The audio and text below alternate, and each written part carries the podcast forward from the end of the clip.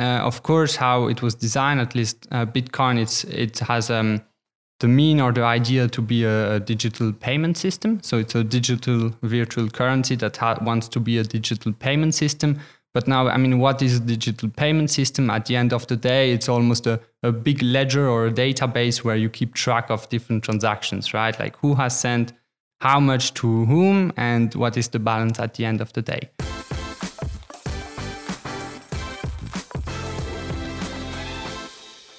Das ist der HSG Student Podcast. Mein Name ist Olli und zusammen gehen wir auf die Suche nach spannenden Geschichten und Persönlichkeiten von der HSG.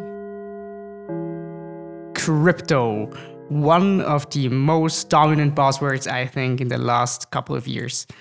With for example Bitcoin prices that were, you know, rallying up to 60,000, 70,000 Bitcoin and then equally quickly go back smash being smashed down to uh, 20 25k um, I think a lot of a lot of things has have been happening, and this is I think you know also one or a great moment for uh, the school Student Podcast to ask what is crypto, why is it so volatile, and why does everyone seem to bother, even though at the moment there are some you know issues around, and I think we really have to talk about this, and today we will talk about this with my guest Alexandre Picard. Hi.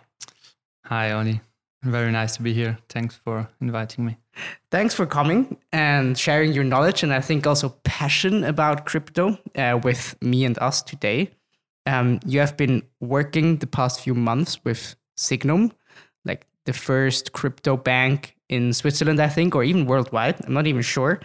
And you have been studying business before, uh, I think one or two years back in St. Gallen.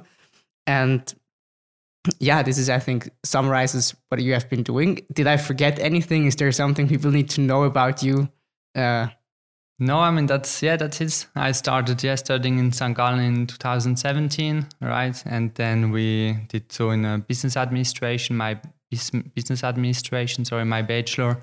And then slowly, when yeah Corona hit, and when yeah we were back back at home, uh, yeah, spent a lot of time home and then was interested in the, let's say, working world actually. And then, yeah, started working now almost uh, 18 months ago and yeah, had the chance to join Sygnum and yeah, joining, as you said, the first digital asset bank. So happy to to now have yeah improved my crypto knowledge and be able to be here today to to share about it. And you know, when you look back to two to three years, did you expect, you know, that you would work for Sygnum at some point? I mean, it's still also a young company, but you know, what was crypto on your mind somehow? No, so looking looking two years back, or yeah, two years back, like crypto was not not one of my main topic of, of interest, or I was not passionate about it. Let's say it like that. What's for sure is that I've always been interested in in technology new new things I mean going on AI and I mean just technology in general. And when I wanted to start working, I was yeah interested of joining a relatively small company and, and active in let's say um, yeah basically trying to build something new or doing something new. And then this led me to to to join a, a crypto company, but I really think it could have been um, yeah various different different topics. And now tell me a bit about this journey. You know, I think so what I understand is you first chose the company because it was young, it seemed to be quite dynamic, and then you got fascinated about crypto. But why was it then eventually that you got so fascinated and decided to stay also with the company for longer? Because I think you did the internship first, and then uh, you you know you have now a full time position basically.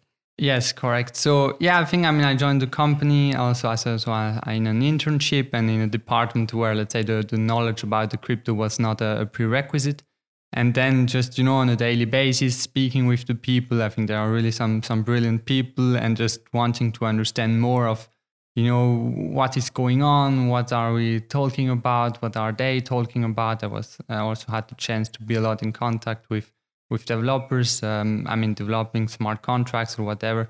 And i think this was really then what's what what triggered it. And then i mean yeah for almost for it. i mean you, yeah i had to i had to know so started reading things listening to more you know to to more content about crypto and then yeah trying to to dive a bit into it and understand what's what's under as you said this the big headlines and everything and you know for all those who somehow you know heard this buzzword and then they read the media and they get get confused about because there's so many terms buzzing around crypto blockchain bitcoin ethereum blah blah blah what are good resources besides you know talking to people in those companies which some people you know who might listen can't do because they work somewhere else or they're still students? What would you recommend them them to do? I mean it, it might sound, sound very very obvious but i think that you know as a starting point is maybe just start asking the, the basic questions and, and to google you know like really what what is it about? How does it work? Why does it work like that what's what's the idea behind it and then I mean, if if I, if we can we can name name some great resources, but there are yeah fantastic books books in both direction. You know, you have books that are very pro uh, crypto, pro Bitcoin, really. You know that that expose the whole thesis, and you can also read books that completely uh, destroy crypto, which is super interesting uh, as well. And I mean, no, you really have uh, great great content out there, and I think to me, to the first uh, the first advice is just like you know do you actually know what it means what is behind it and that's that's really the first step and for that you don't need much you just yeah need a few minutes a bit of interest and then dive into it did you read satoshi's white paper for bitcoin I, I, did. I think it's uh, yeah, it's it's it's almost a must read, and it's uh, I mean it's not long. It's a few few pager. Did you understand it? Because I think it's you know. I think the beginning is rather easy, but it gets some kind of complicated, right? I, I think what's interesting is really almost the first page, right? Like just the conceptual uh, topics and points about about what what in this case Bitcoin is. And I think this already, you know, sets the stage pretty much and gives an understanding of what is actually the idea behind it and, and yeah, why why it was why this invention was was actually brought to, to life, why it was, why it was invented. And is there any you know favorite resource you know not a recommendation but a favorite resource that you know you yourself refer to that you know sometimes during work? Mm, i think i mean as a i don't know common resource i could think of it's i mean you have some youtube channels or i think one is called, called coin bureau and they do really amazing um, content almost almost on a daily basis. And if you want to be uh, i said yeah if you want to be keep up to date and know a bit what's happening and have really I mean, some amazing content. That's a pretty easy resource. You have videos about everything that comes out almost every day. It must be a huge team behind it, and yeah, it's a, it's I think a very well prepared content. So that would be a yeah one of the one great resource. And otherwise, you have some, I think some. I mean, some some basic books about Bitcoin and the, the whole broader ecosystem. I couldn't cite the the names anymore, but yeah, there are there are good resources. So I think we're definitely going to link Coin Bureau's yeah. uh, YouTube link uh, into our podcast description, so everyone who listens will find it. But maybe let's, you know, dive a bit deeper into, um, you know, more of the content dimension. And I think let's really start off with, you know, this crypto. I think it has been mentioned so often and by so many media. And can you maybe clarify what do we mean if we say crypto? Because you know it, it's like it's a cryptic term, right? yeah, exactly. And I think here it's it's it's almost. I mean, it, the question is very easy, but at the same time extremely complex because to me a bit almost a problem is that since now years we are putting or the media is putting uh, behind crypto everything and it's everything is probably a cryptocurrency but you have you know you have things that are days and nights. I don't know if we could compare to to something else but it's also almost as we would i don't know use like the term vehicles and we put you know cars and motorbikes and everything. Like it has almost nothing to do. And i think this is already something that is important to understand. But what's what's behind the meaning of a crypto or a cryptocurrency at the end of the day it's a, so it's a digital or virtual currency so something that only exists on on the internet and the main idea is that it uses cryptography to basically secure or send a transaction. And what's also, I would say, yeah, very, I mean, a key concept is that, uh, of course, how it was designed, at least uh, Bitcoin, it's, it has um, the mean or the idea to be a, a digital payment system. So it's a digital virtual currency that ha- wants to be a digital payment system. But now, I mean, what is a digital payment system? At the end of the day, it's almost a, a big ledger or a database where you keep track of different transactions, right? Like who has sent how much to whom and what is the balance at the end of the day. And the idea of crypto, and therefore this is where uh, blockchain is, is engaged, is to record all of this transaction in, in blocks and then to, to link them together. So that's, that's the blockchain. And what is the, let's say, the idea of it is that, so this is completely, the blocks are verified and cre- uh, created in a decentralized fashion. So you have this, and the records are publicly available. So anyone can consult uh, the records at any time. I think this is also, I mean, quite a fascinating concept, and that also no one, no central entity can al- alter this this database actually. So you cannot just go to the database, revert something. It's it's impossible, and it's it's made impossible by by the nature of of blockchain. So exactly, I mean, it's already a lot of terms, but it's basically yeah, it's a payment system that is uh, that it's digital and that it's secure by by cryptography. People will might have to you know go back a couple times or listen to it in a in a slower in a slower um in a slower tempo but i think um it, it it's great. I think uh, it's super interesting. Um you mentioned it, it it is that it is really really safe uh, or or basically immutable um and what i think sometimes people also or what, what researchers are also talking about are those quantum computers right? Is this like a danger to to to to let's say um, this technology or I mean, here I, I wouldn't be comfortable to to answer the question. I think, uh, yeah, a mathematician or something really with cryptographic knowledge might be better suited to give a you know a good answer. Precise and proper. exactly. But what would be important to me and, and to say is that, yeah, let's also keep in mind and maybe uh, but it doesn't remove anything is that bitcoin and, and, crypto is, is almost you know it's a, it's an experiment it's an invention that was uh, brought to life like in 2009 and it's running since then. Uh, no major issues have happened and you know blocks are created every every few minutes and, and it's running.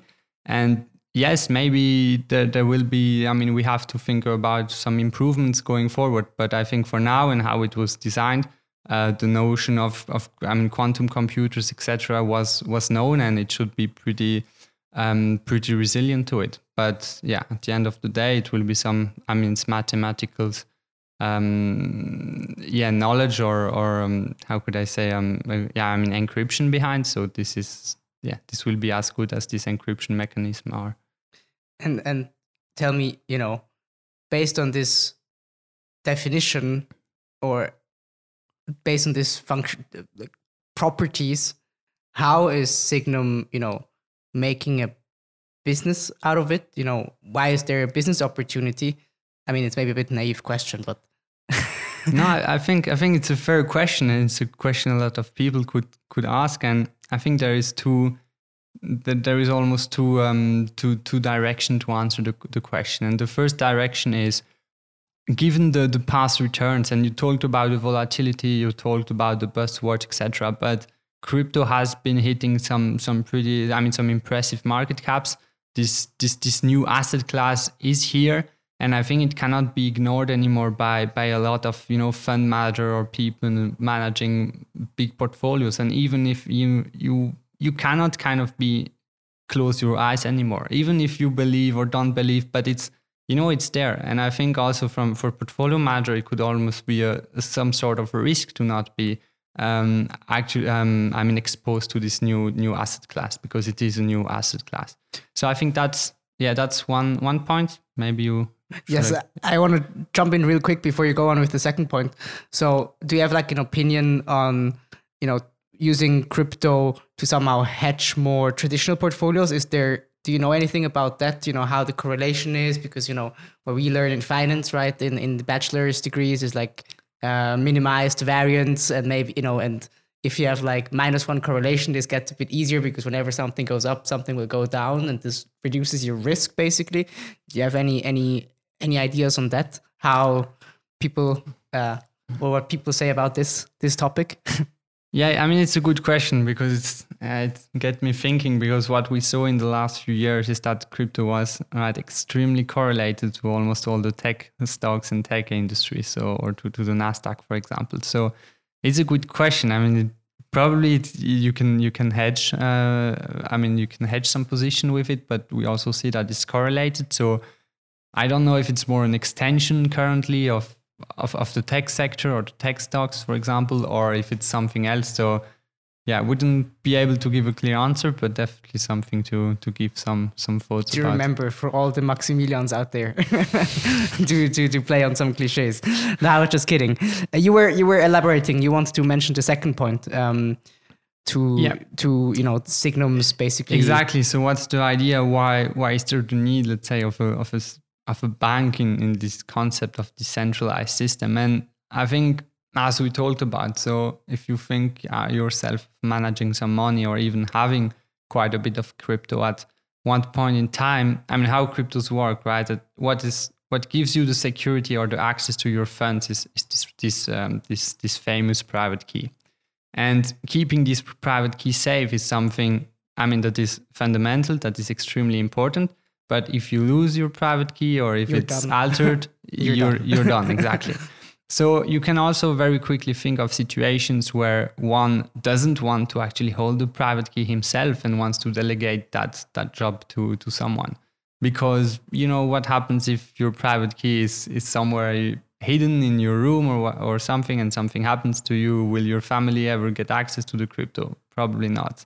Or do you want if, I don't know, you're um, a private, um, uh, sorry, um, a family office manager, you you're holding funds or or yeah, managing funds of a lot of people. Probably they don't really like that one person is is responsible for the private key that he or or her has written on a little piece of paper. So I think there is really a, a business case there as well to offer this this uh, this security, this this certainty about the the, the management of, of the private keys and do it on a I mean regulated and yeah really battle proof fashion that no one can can access it. I mean that you can access them but no one else.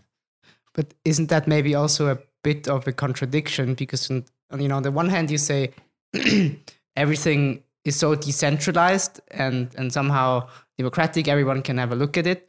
And then on the other hand, you say, okay, maybe it's like there's a business model, or maybe it's it, it's interesting for one party to somehow you know gather some private keys together Yeah. and, and and and to manage them for for um For other parts. for other parties. Isn't that a contradiction? It, I mean, it's true. To, taken on the the philosophical level, yes, it's it it can be seen as a as a contradiction of of what is uh, actually uh, intended. But yeah, I mean, I, I'm I'm thinking. I don't know if the analogy would be great, but that's maybe you know this. I don't think individuals feel safe to hold everything at home, and this is why they are safes or they are banks or things like that. So I, I still think there is a use case, but if you think about it on yeah the philosophical question, maybe there is there is a contradiction of what was the the, the, the first idea of the of, of Bitcoin or cryptocurrencies and, and and what the business case is right now. But then I still think what is nice is that everyone can can decide and it still works uh, without uh, entities that do that, so that it's really like yeah you, you can do or a user can do how it how how he wants and it's still perfectly open and and everything And luckily, the world is not black and white. exactly Either or. exactly yeah Um, one last question on Sygnum before we move on um, to again more, you know, let's say technical um, uh, parts of the discussion. And the question is, you know, can anyone like, can I come to Sygnum and say, look, I have hundred francs, I want to transfer them into Bitcoin. Please create the wa- wallet, give me a private key, and and I want to have some fun on the market. Um, I mean, you can try, but no. Um, the the idea, let's say, or I think what, what the focus is right now is more on institutions or or or, or private. I mean, uh, yeah, private individuals that have um, some some sort of, I mean, substan- substantial amount of, of crypto. So Maybe it's your case. I don't know. You can try to onboard and we'll see. Not at the moment. I think I will have to do so, uh, quite a lot of podcasts in the next couple of um, uh, weeks and months, and, and to gather some some more wealth to be eligible for for Sygnum. Okay, but understood. So um, let's move on on some of these you know buzzword key terms. So we looked at um, Bitcoin and blockchain, and then I think the the other big thing that's out there is is Ethereum, which is this smart concept of a smart contract.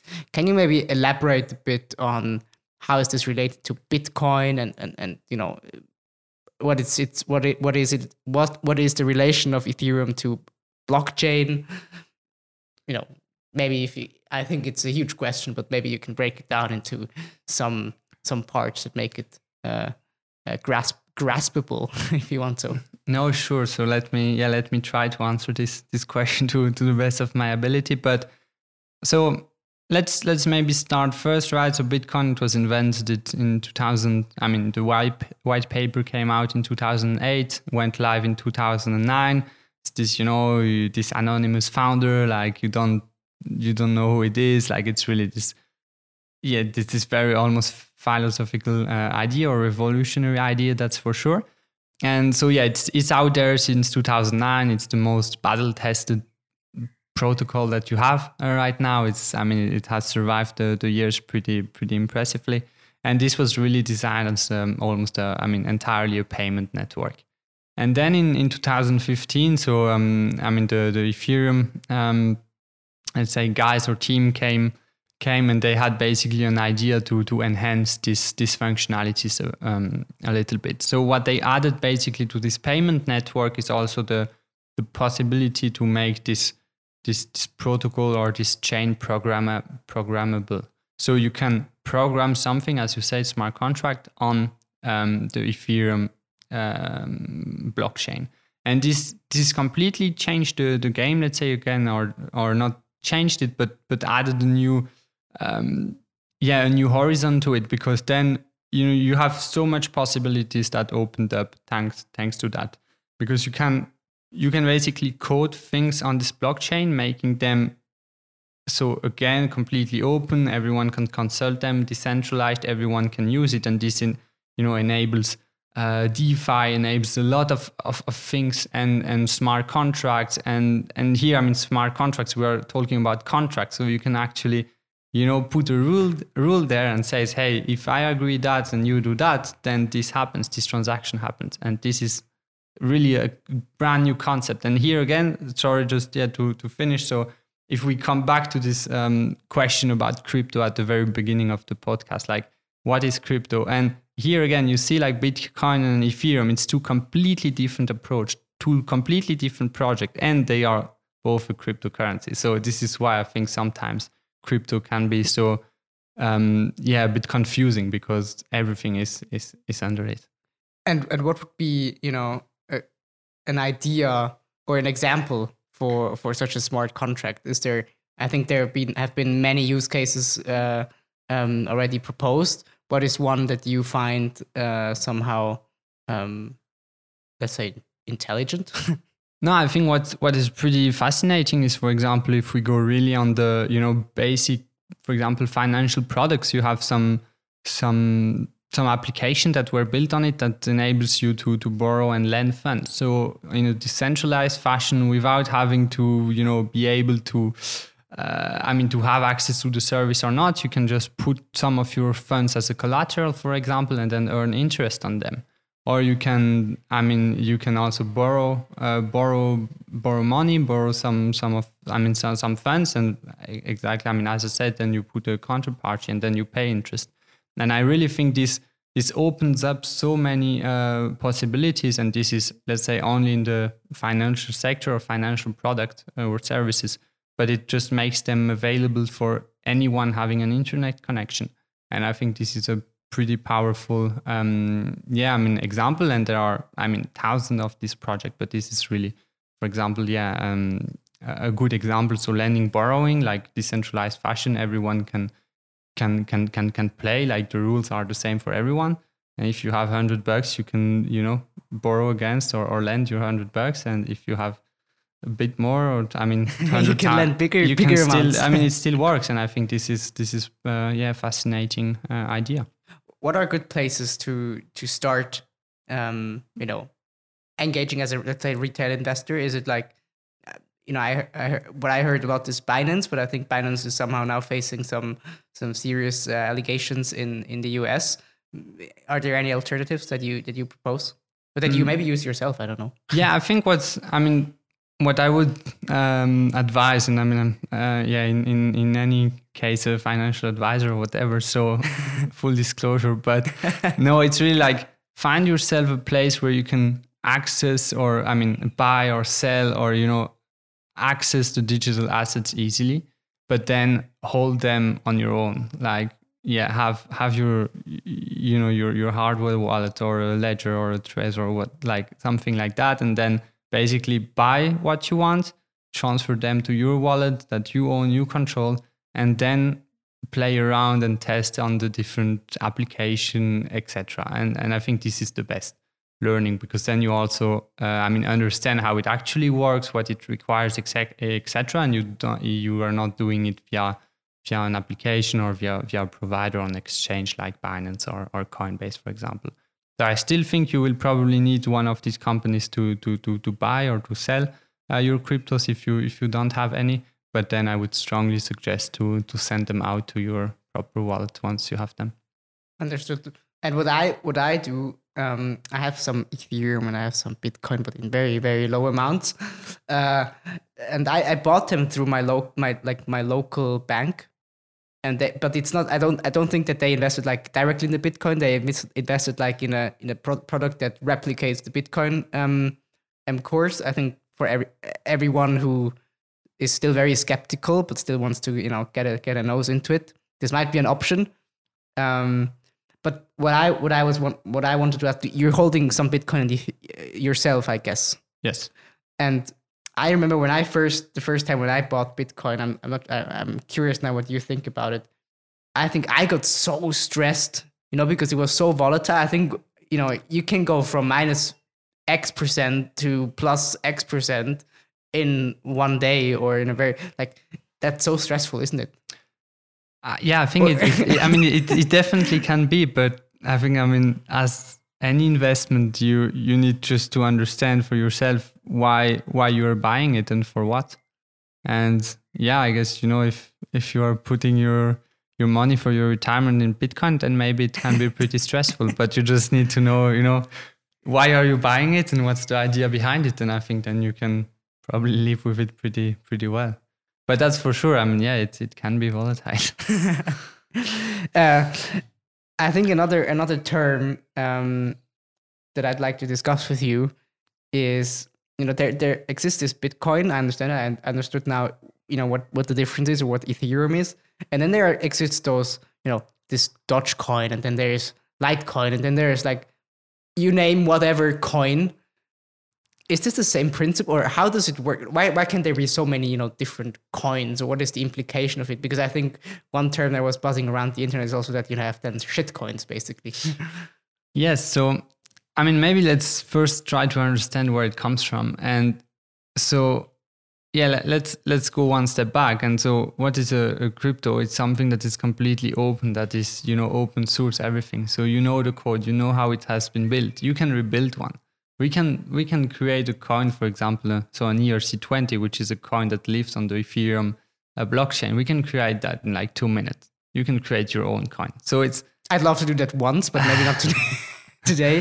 so no but i mean this, this is the point so it's very very easy to to create a, a crypto or, or a project and then of course you need you know you need to understand what's behind it why you know did they just create it to have fun or what's the idea and and this is then where this term of shitcoins come around and of course when there is you know hype in the market and everything is pumping etc like probably the the um, um, in french we would say it's lapin du gain I don't know how it is in, in I think English. it's but something with a rabbit, right? Lapin is a rabbit. yeah, kind of, you know, the, um, the the playing the game is, is worth it, you know, Yeah. that you so and and I think it's a bit the thing. Then maybe you know you have people coming around. Let let's let's try to create our coin. Let's try to pump it to sell it, and maybe it will work. And then we we just you know we sell it.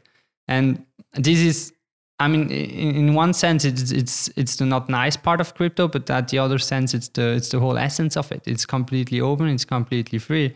Everyone can do it. It's it's like it's it's open to everyone. So at the end of the day, it will be what are we valuing, which projects you know make sense, and where and where do we want to to invest, or yeah, what do we think has value. And but, and basically, I mean, what determines the value of of a coin? Is it like the uh, if how many people are are are um, are are uh, uh, you know Transact- want to buy it, or or how many transactions there are, or I, I guess there's there might also be other uh, other indicators, I guess, but yeah, I think here we can really um, we can answer this this question two ways. Uh, let's first start the technical way. So how you how could you identify a project that you know could have potential? Then it's I mean understanding the team, understanding how much activity is there behind. Are the developers active? Like you know, is it progressing? What what is being done?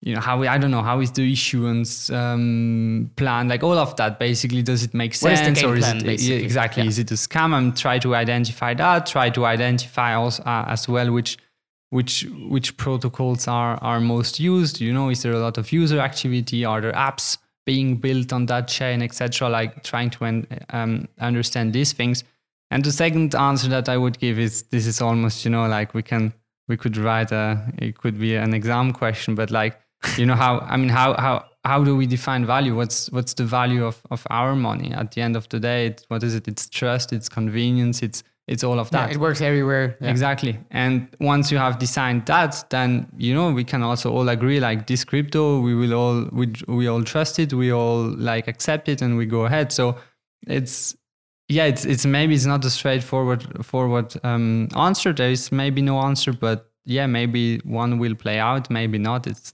it's a it's a huge experiment. I will say it's you know it's technology moving forward, and we will see what comes out.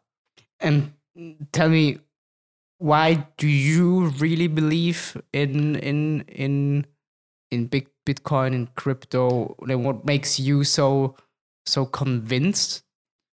Or maybe what also what is your you know what is your dimension of success, so to say? So um, because if you believe it's going to be successful you know somehow there is need to be the question you know what what, what is the success? The, how is it measured basically? What what do you think why are convinced? I i wouldn't take the question that way. I wouldn't say but i would like to like let's try to understand basically why like why for example bitcoin was invented and what what's the problem that that it can solve. So i don't know. If i if i need to give you uh, 10 10 francs today because i owe, owe you 10 francs I mean, we are in the same room. I can give you the 10 francs. We are settled pretty easy. If tomorrow already you're, I don't know, you you went to South America, you went, I mean, uh, exams are finished, you go to holidays, right? And I owe you 10 francs, then it's already a bit more complicated because you're not here. I cannot send it to you, right? So how do we do? I probably have some um, some I mean, I have some, uh, sorry, some options. I can, yeah, we can do a bank transfer. We can use this, uh, you know, TransferWise, PayPal, etc. But what happens there? So either it takes, if I use a normal bank, it will take like days and days, or even even more um, than that. We will pay a lot of fees. It will take a lot of time, and uh, most of it I need to kind of, you know, trust someone uh, to that you know this will be delivered or or that the transfer will be accepted will be processed etc so there is a middleman. You could even think of the middleman going one step back like i want to send you the 10 dollar bill or 10 francs bill so i will send it per post. But i still need to trust the postman the post service to actually deliver the, the envelope mm-hmm. to you right? So that's then okay we have let's say a middleman. It takes time. Uh, we have big fees. So what would not this is just an, one example right? But what would then all wouldn't it be great to have some sort of digital currency where we can just send over the internet almost instantly to to someone funds and we can do it tonight we can do it tomorrow we can do it over the weekend and it, it just happens. And then you have your funds the deal is settled and we didn't need to to trust anyone. There was no central authority saying no i i'm not allowed to send there or whatever. And i think that's i mean it's just one example, but that would be an example of of why mm-hmm. why people believe what is behind and then also where where values come from. So i think these are these are the main points you know. And then financial i don't know security you can have a lot lot of different points. I mean uh, if you have all your funds in the banks and something happens maybe you cannot access your funds anymore mm-hmm. if you have some of your funds in, in crypto or even you could be you know in stable coins if you don't like being um, i mean subject to volatility then i mean it's available 24 hours 24 7 yeah. always so yeah that's that's only a few points but i think thinking at all of these cases it it has it has some some some some valid arguments but still there's you know very on a quite i think quite regular basis there are those you know stories about scams that happened. And my question is are did those scams happen because of the design how the design of bitcoin and blockchain? Or is it rather that there were, let's say, stupid people and then more stupid people who got tricked basically by by those other stupid people? Or yeah it's um it's an interesting question because i think we can really see i mean we can see multiple angles here one of it is i don't know maybe you could refer to you know what happened with ftx or so this this last few few few months so was it a problem of, of, of crypto or was it a problem of not People. crypto? Yeah. yeah. You know, did the like did the did the blocks like did they keep happening? Did everything keep running smoothly or did everything hold? And no, it's not like the actually the, the underlying technology worked worked properly, but what was the issue is what was built on top.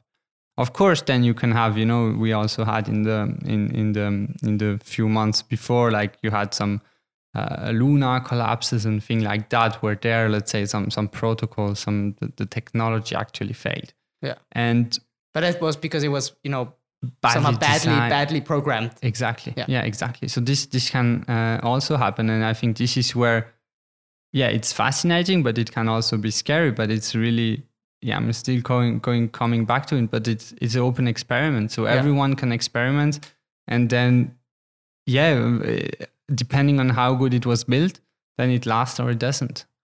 And some of the cryptos are around, yeah, since almost 15 years now, and still haven't haven't broken down. No one has found any, you know, any vulnerability, vulnerabilities, or they have been fixed. But yeah, of course. I mean, if we create the crypto tonight, probably it will have some tweaks and it will not hold very long, right? So takes a bit more than the before mentioned two minutes to create a proper um, proper blockchain. But uh, you, as far as I understand, blockchain is also running on the internet, right? Basically, or a block or Bitcoin. Like if a bit a Bitcoin is running basically on the internet, right? The pro- Bitcoin protocol, if you want so. Yeah, so it's I guess technically speaking, it's not running on the internet. It's it's running on many, many, many, um, you know, um, I mean, machines or computers. Yeah. So it's decentralized, but it's a, uh, you need internet to access it. So you need inter- an internet connection to consult like this database, this ledger. You need an internet connection, but it's not running on. So assuming the unlikely scenario, the internet breaks down. Yeah. Is that a danger to, you know, I mean, Bitcoin. it's it's a, it's a very good question. What's the danger? I mean, you cannot obviously transaction cannot be processed anymore, but your funds will still be safe. They will not be gone once the internet connection is restored. Everything will you know will will start again. Okay, so basically, it can be like it's running all the time. It's just the access of the people who can you know could be yeah. I mean, I guess here it would work a bit you know same as I mean if all internet is down anyway, you cannot send you know funds over your bank anymore neither. So it's yeah. like yeah it's, it's but it's, anyways anarchy. it's, it's a prerequisite yeah let's yeah. say. Without internet it will not work. Okay I, I think that was really interesting. Um, thank you so much for this all of these insights. Um, maybe we get to talk about a bit more later but uh, another topic that i'd like to to jump into is and that um, i think this is also very interesting for for high school students because it's somehow like a, a career um, career path that that some might consider or some maybe also didn't know that this exists and this is this uh, career path of product owner product management um, this is your current current position as well at at Sygnum maybe that, let's jump in very bluntly what do you do as a product manager all the day? Like, what is a product manager? I think sometimes you know position is not so famous. I think more people would look for consultants and and analyst position and whatever. Uh, why should people look for product owner and product management positions? Um, yeah, great question. So I think a product manager. How how could we explain that in a few few sentences and then maybe go a bit more into details? But it's in a company that builds systems or any kind of, of software, but I even think it could be, you know, propagated to to actual hardware products. You have some some some some needs or some requests, for example, from from the clients or let's say the business side. So you want to build that, or you want this feature, you want to do that, and then you need someone or a team that um, basically puts this feature from from thoughts from from yeah desire or whatever to reality and this is what product management does so it's it's really um, basically kind of transforms the business needs into an actual product. And so this means at a more granular so understanding of course the needs really like you know defining the, the features understanding what what is what are the requirements what is required to to actually build it.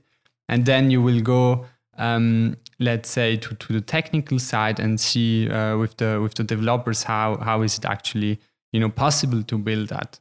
And and then you yeah i mean then the goal is to to build it to make sure that everything works and then the the product is there and can be can be used by by by anyone. So it's really this whole the product life cycle you're involved and i think this is this is very interesting. And do you have the possibility to you know explain a bit what your product or your products is or are at at Sygnum? Like, what are the kind of pro products you would manage uh, in your specific position? So sure, sure, I can. We can go into these details, but maybe a product to to define it. What is it? It's you know, it, let's say it's it's a system that has one function. Maybe, for example, I don't know, a login page or a login process for you want to open a bank account and you need to provide, you know, your ID, your, your information. This, this could be a product in its own, like the onboarding product. And then you could have one product, for example, let's say the, what I'm actually doing, I'm, I'm working with the, so the, the custody solutions.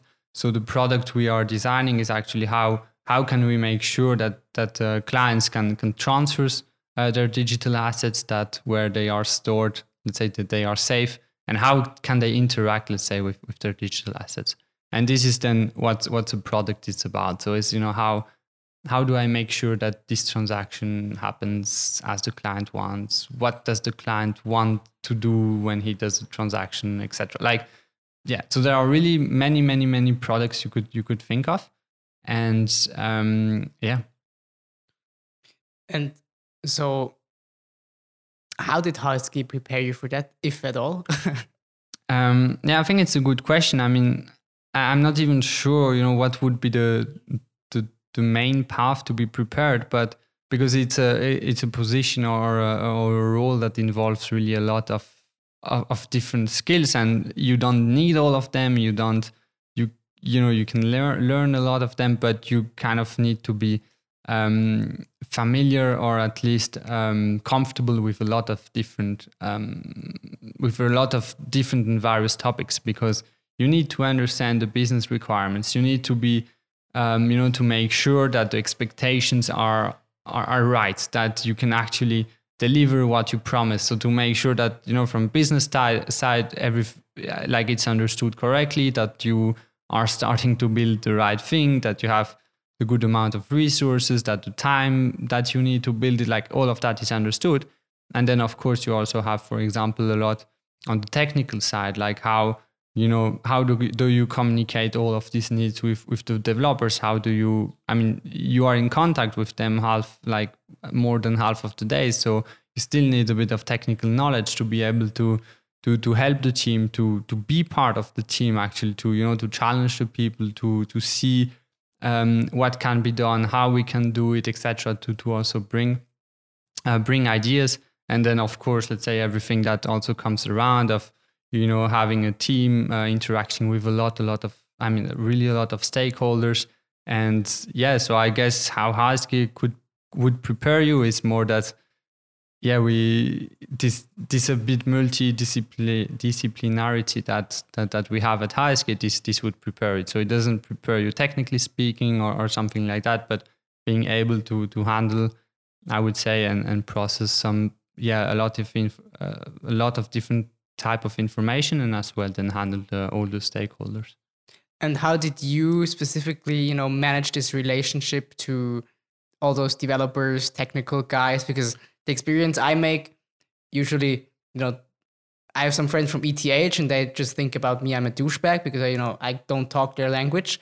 And I, on the other hand, you know, I wouldn't say I, think they are douchebags, but, you know, you think, mm, but they can program, but they would never be able to to sell a product uh, uh, successfully. Which is maybe, I mean, obviously this is a bit an exaggerated position, but how do you manage this tension? Because you know, and how do you stay credible with the technicians? Because they usually, I, I guess, they could imagine, you know, now there's this HSG guy coming, this product owner, and what does he want? He, yeah, what does he want? He has no clue. What you know? What are your best practices to to handle this relationship? Mm, I mean, maybe something that is worth mentioning is that um, basically uh, during COVID or just after HSG, I did uh, a small uh, boot camp of like a web development boot camp. So nothing. Le wagon, huh? Le wagon, yeah. exactly. Yeah, and nothing really to do with like you know hardcore backend programming or anything, but it gave me. I mean, we were developing some some mobile. I mean, some some web applications. So you also and and this basically what what it learned what it gave me is the understanding of how how code works how is it you know built what you can do what you cannot and just a bit the, the logic of how it works. And i think this is this is very valuable because i can you know if i sit in front of a code i can kind of understand what it does etc i'm at, not at all i cannot fix it i cannot write it but i can let's you say read it. i read it a minimum. And i think this is very helpful. And then if you have this just this, this, this basic understanding of how code works from a logical perspective, then I mean the the rest is yeah will sound probably pretty obvious, but it's just you know you need to be interested, just willing to understand, willing to learn, and willing to know what you know what it's about, what is your product about, and really like going into the details. And then I mean there is nothing, as you say, it's it's just another language. It's a language we don't learn but it's a language. And you need to be able to kind of understand how this language is constructed. You don't need to be able to speak it, but if you understand how you know the grammar works, then you can you can make of it. It's it's at the end of the day, it's it's logic. So you can yeah, if you're interested, all is good. so if you mm-hmm. take today, I mean, we, we're recording this episode, you know, at you know in our off time at 7 p.m. Um, you were working the whole day, I believe. How does you know how? What did you do? Uh, I mean, how how how much time of the day did you spend looking at the code that you that you can't can't rewrite, can't improve, but you can understand? uh, no, today zero minutes, and this is not not what you should do, right? But what's important is to understand a bit, you know, how it works behind it, that you also understand from when when someone is doing something like okay he's probably doing that that when you have an issue or you have a bug or something that you also can quickly connect ah that's probably this because you know i heard i remember that we did this and this that way so we probably forgot to change this variable here or something like that. And i think this this is the most important thing but it's not I mean, it, it would be completely wrong that someone from product management actually touches the code. That, that wouldn't be right. But understanding, you know, being able to see, maybe have a look at some logs that were sent, understand, oh, the issue comes from here and here. This this is important. Yeah. But more than that, this this would wouldn't be necessary. So what do you what did you do today? You know, specifically, what what what can, what can I imagine? Is it sitting in meetings and and you know catching up those those um, you know product specifications that people want about something, um, customer needs, and then you know next call jumping to a, to a developer and telling you, look, we got this and that feedback. Um, how do you think we can implement that, or is it, you know, I have no, I have really literally no no clue. Uh, well, what what your work could look like. I mean, I have now an, an, impression what it is all about, but you know, what is on the ground? How how does how do things work? Yeah, sure. So I mean, we can. It's it's a everyday different, so that's what's pretty exciting. But it's it's true. It it's, it's not just for for the sake of it. But maybe I don't know if I had to give a basic day. I mean, you will start, um, you know, and having maybe let's start, you know, the the hard way. So maybe you you wake up and you have some so some some incidents or someone complaining like this or that is not working. So you have a look at it. Maybe the the client or or the the, the, yeah the, the, client of your application didn't didn't um, use it correctly. So you just need to you know to, to, to fix that to see if, if it's a bigger issue or not. Ideally 10 mails from your boss saying please fix immediately. Yeah exactly. I mean kind of. And then once you have uh, done that let's say you would have a, a, daily i mean actually a daily with, with with your team. So you're going through the the current task. Uh, yeah we just to to have a check where where we stand to make sure that we are doing the, the task in the right order with the right priorities. So just a quick check that everyone, yeah, on the team is, is aware of what is going on, uh, that we move in the, the right direction, um, yeah, efficiently. Um, once uh, this is done, you could uh, catch up, for example, with a few other team where you have, I don't know, you know, interactions or integration to make sure that you understood correctly, what the other team will do, what does it mean for you, yeah, that you don't forget things later on. So you really try to always think about all the little details that you know that that could hurt you later on if you don't don't spend time on it. So that could be something making sure that the the timelines are still understood by by everyone. Um, then you could you know spend a little bit of of maybe a new feature has been you know kind of developed that is ready for starting testing. So you would spend a bit of time there. You would identify one, two, uh, maybe little bugs or something that you know was misunderstood a bit. You would like to redo it a bit differently. So then you would spend a bit of time there to change it. And um, yeah, what else? Then you could have just you know speak a bit about the the, the, the, the timelines, making sure everything is yeah is defined properly.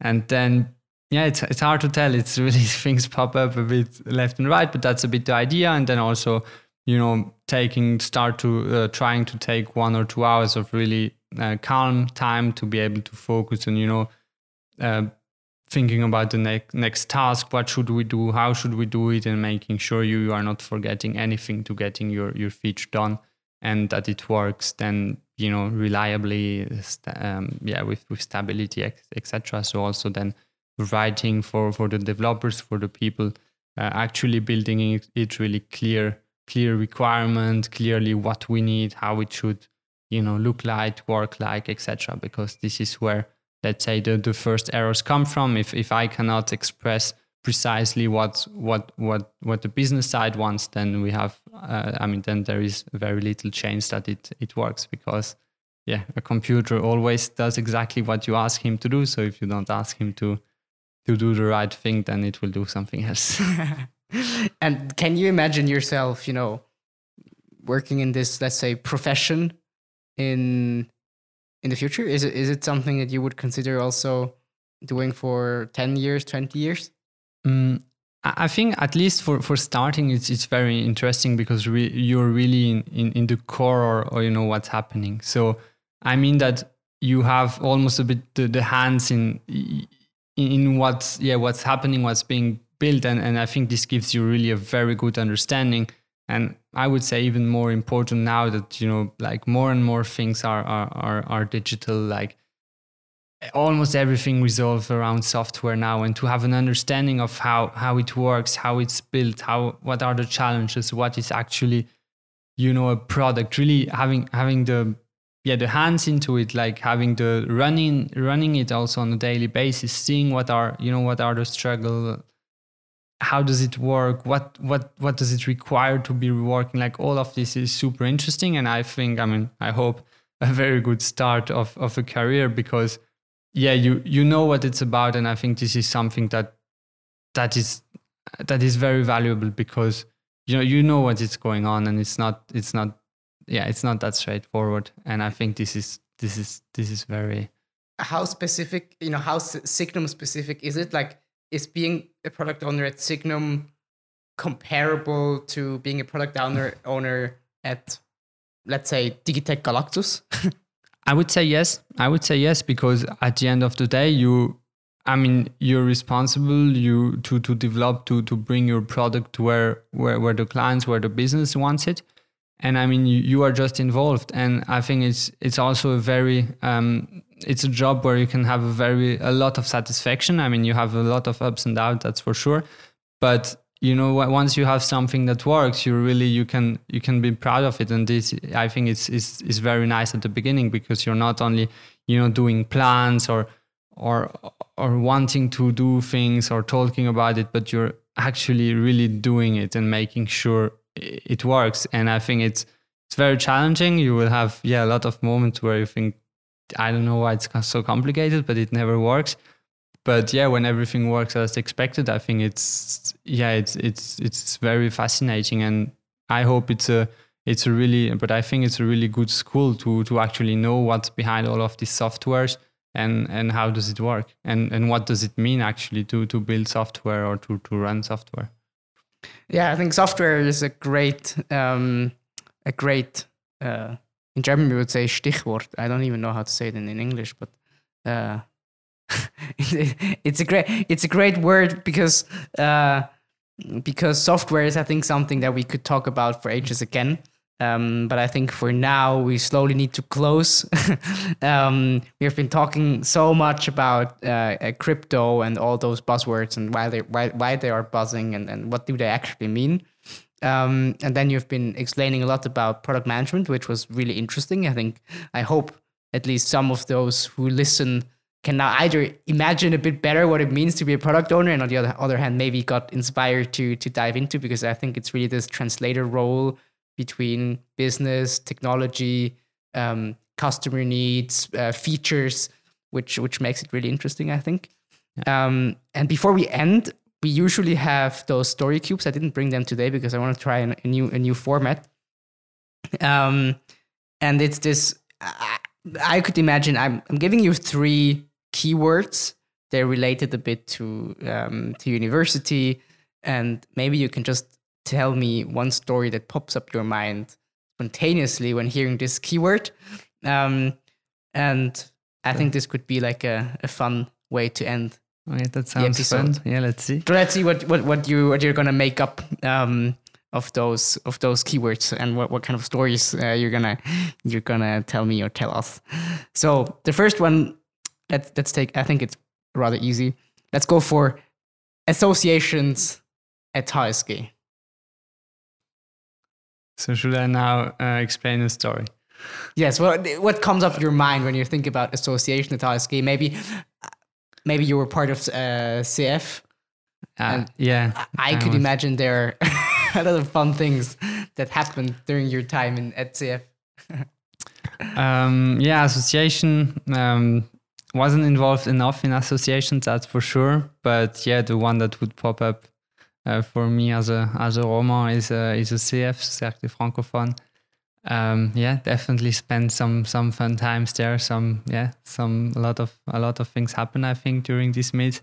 But I mean, otherwise, what yeah, what would come to my mind uh, when I think about HSG and association, it's it's the it's almost to me the the most it's, it's a very very very important point of, of the HSG and now yeah thinking a bit more about it i mean i huge i guess kudos again to you know the associations um, behind you know start behind um, the the symposium i think it's it's absolutely uh, amazing stuff that they do and and great events so i think this would be really my my my key highlights i think like you're going to to start the the event and start global like it's absolutely amazing so yeah, definitely. I mean, one of the biggest living part of, of the HSG is the yeah, association. Then number two, I have on my list Trischli. What is your connection to Trischli? uh, the connection, I, I didn't spend much time in Trischli. I was yeah was doing a lot of sports when I was at HSG. But if I want, had to do uh, to give one one sentence, maybe it's it's badly designed. You're always in the way of someone. they, they need to fix that. I'm gonna let them know. And the third thing, I think you already mentioned a bit. Um, we knew each other beforehand, so that's why I wrote it down. Uh, it's triathlon.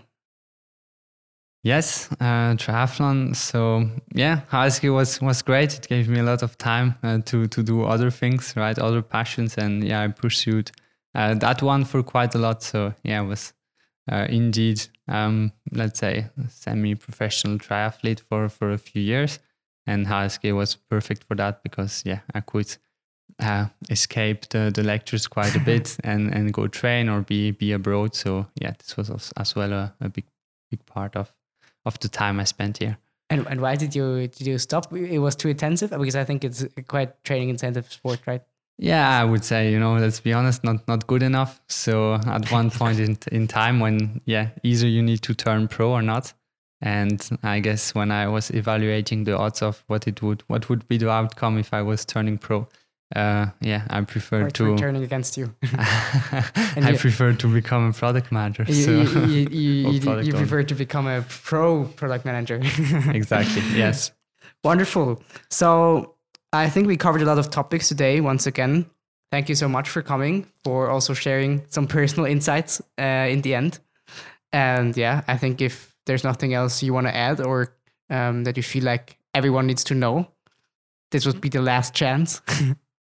Um, no, I think that's it. Yeah, thanks a lot for for putting this together. I mean, as I said, associations are great, and thanks for for doing that. I think it's it's really great, great to to do a podcast like that. And I mean, if anyone has any question or or remarks or whatever that was discussed today, I mean, feel free to to reach out. We'll make sure that your contact details are in the description. And with that, thank you so much for everyone who tuned in today. Uh, let us know what you thought about this episode, as well as all other episodes that you all hopefully have been listening. And if, yeah, I think there's nothing else, we say thank you and goodbye and see you in the next episode. Thank you. Thanks a lot. See you.